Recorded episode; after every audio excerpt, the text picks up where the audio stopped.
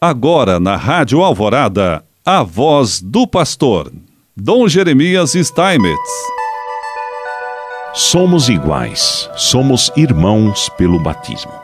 Nós cristãos muitas vezes nos acostumamos a esta realidade de ser filhos de Deus. Ao contrário, é bom recordar sempre com gratidão o momento em que nos tornamos tais, o do nosso batismo para viver com maior consciência o grande dom recebido.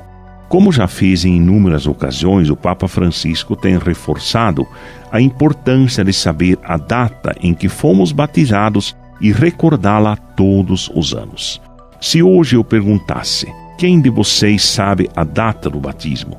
Creio que poucos levantariam a mão, brincou Francisco, recentemente em Roma, recomendando que os fiéis celebrem esta memória.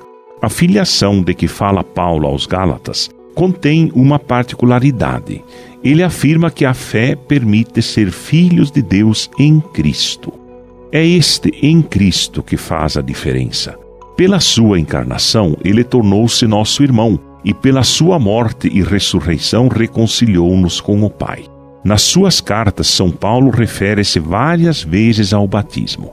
Para ele, ser batizado equivale a participar de modo efetivo e real no mistério de Jesus. Portanto, não é apenas um rito externo. Aqueles que o recebem são transformados nas profundezas do seu ser, no seu íntimo, e possuem uma nova existência, precisamente a vida que lhes permite dirigir-se a Deus e invocá-lo com o nome de Abba, Pai. Através do batismo, a filiação divina prevalece sobre as diferenças culturais, sociais e religiosas. Não há judeu nem grego, não há escravo nem livre, não há homem nem mulher. Paulo afirma a profunda unidade que existe entre todos os batizados, qualquer que seja a sua condição. Quer homens, quer mulheres, iguais, pois cada um deles em Cristo é uma criatura nova.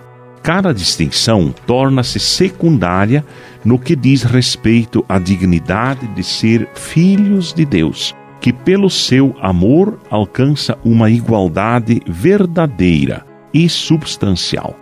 Todos, através da redenção de Cristo e do batismo que recebemos, somos iguais, filhos e filhas de Deus. A nossa vocação é tornar concreta e evidente a chamada à unidade de toda a raça humana. Tudo que exacerba as diferenças entre as pessoas, muitas vezes causando discriminação, tudo isso perante Deus. Já não tem qualquer substância, graças à salvação realizada em Cristo. O que conta é a fé que age seguindo o caminho da unidade indicado pelo Espírito Santo.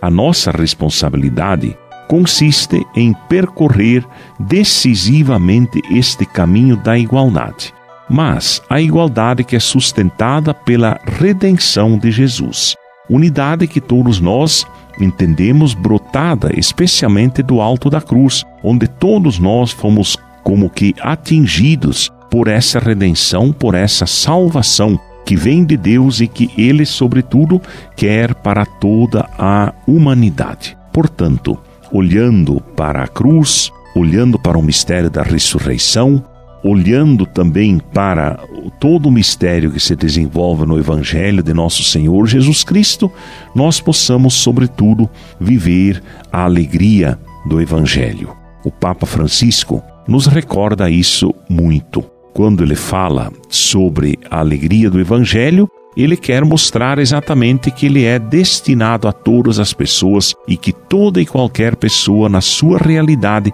pode nele encontrar a alegria de viver, pode nele encontrar a alegria de ser filho e filha de Deus. E assim mesmo é que ele quer nos continuar abençoando.